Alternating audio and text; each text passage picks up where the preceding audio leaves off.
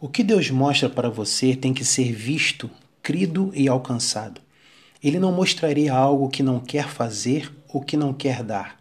Se ele mostrou, é porque ele quer fazer e dar. Você já sonhou com algo novo para a sua vida? Deus já sinalizou projetos que ele deseja para você em sonhos?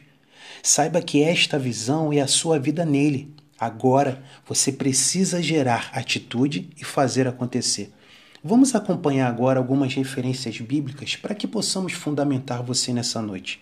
Abra comigo no livro de Marcos, capítulo 8, versículo 2.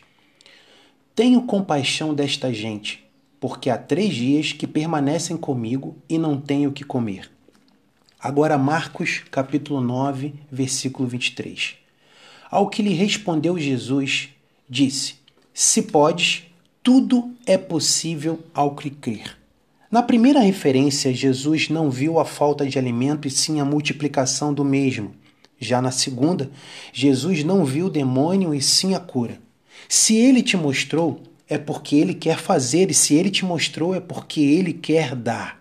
Agora abra comigo no livro de Gênesis, do capítulo 17, o versículo 16. Livro de Gênesis, capítulo 17, o versículo 16.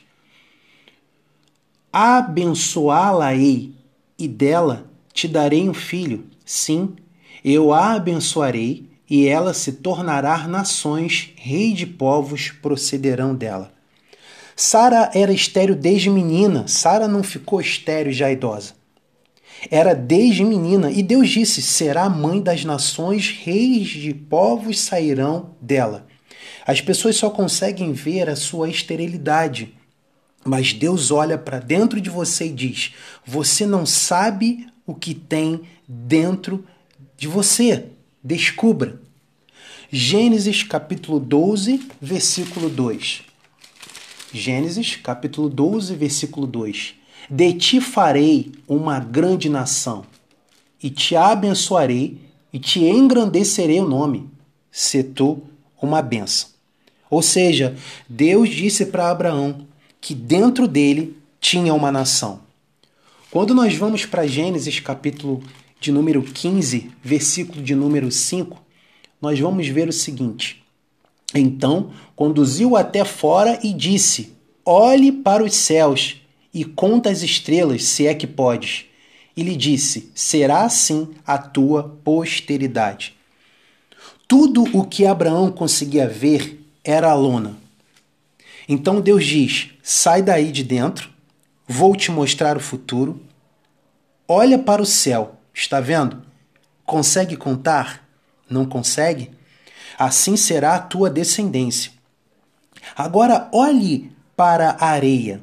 Conte os grãos. Não consegue? Pois é, assim será a tua descendência. O seu chamado precisa da sua visão e da sua fé. Você precisa olhar e crer. Quando olhamos para nós mesmos, a primeira impressão é de decepção. E é nesse momento que precisamos adicionar a visão celestial, a visão que vem do coração e não dos olhos. Agora, abra comigo no livro de 2 Coríntios, no capítulo 5, do versículo 7. 2 Coríntios, capítulo 5, do versículo 7.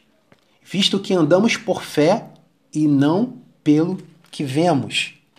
Nunca permita que aquilo que os seus olhos veem seja aquilo que o seu coração crê. Nunca permita, tem que haver um sincronismo entre o que você vê e o que você crê.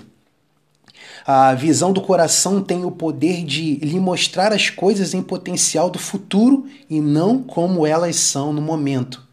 A visão de Deus tem que gerar em você uma atitude que gere uma transformação e coloque diante das suas vistas o plano de Deus realizado, ou seja, o que ele te chamou para ser e fazer.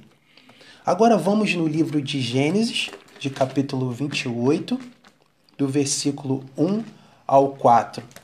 Gênesis, capítulo 28, do versículo 1 ao 4. Isaac chamou a Jacó e, dando-lhe a sua bênção, lhe ordenou, dizendo: Não tomarás esposa dentre as filhas de Canaã. Levanta-te, vai para Padã Arã, a casa de Betuel, pai de tua mãe, e toma lá por esposa uma das filhas de Labão, irmão de tua mãe. Se você já tem uma visão clara, não fique mudando de destino. Não fique mudando de ideia. Faça uma coisa só a vida inteira. Tenha foco. Tenha um alvo na vida. Se já sabe o alvo, então você só basta caminhar. Viva a vida que Deus te deu com abundância e alegria, pois essa é a vida que Deus preparou para você. Deus te abençoe.